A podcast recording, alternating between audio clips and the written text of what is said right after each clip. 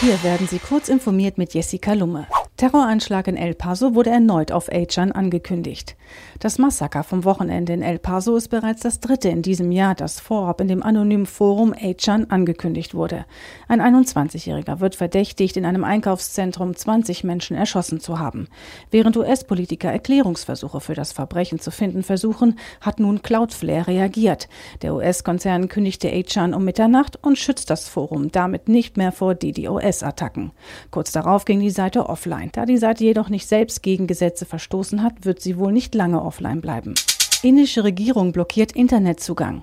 Vor einer Entscheidung über den administrativen Status der indischen Teile von Kaschmir hat die Regierung am Sonntag den Internetzugang in der Region gekappt. Das berichten mehrere Medien übereinstimmend. In Indien sperren Behörden immer wieder den Zugang zum Internet, oft mit der Begründung, so lokale Gewaltausbrüche zu verhindern.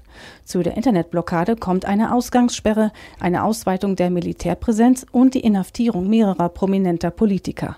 Mobilfunk und Festnetztelefonie wurden wurden ebenfalls blockiert. Amazon legt Frankreichs Digitalsteuer auf Marketplace-Händler um. Amazon will die Kosten für die neue Digitalsteuer in Frankreich auf dortige Drittanbieter umlegen, die die Plattform Amazon Marketplace nutzen. Angesichts massiver Investitionen in neue Services könne das Unternehmen keine zusätzliche Besteuerung stemmen. Für kleinere französische Firmen könne das ein Wettbewerbsnachteil gegenüber Händlern aus dem Ausland sein, erklärte Amazon. Vor solchen Konsequenzen der Digitalsteuer habe man Frankreichs Behörden gewarnt. E-Tretroller mehr Spielzeug als Verkehrsmittel. Der Deutsche Städtetag will die Verleiher von E-Tretrollern stärker in die Pflicht nehmen.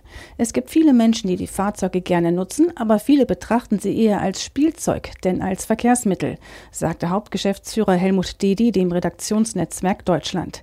Der Städtetag hält zusätzliche Kontrollen durch die Polizei für erforderlich. Verstöße gegen Verkehrsregeln darf es mit diesen Rollern genauso wenig geben wie mit Fahrrädern.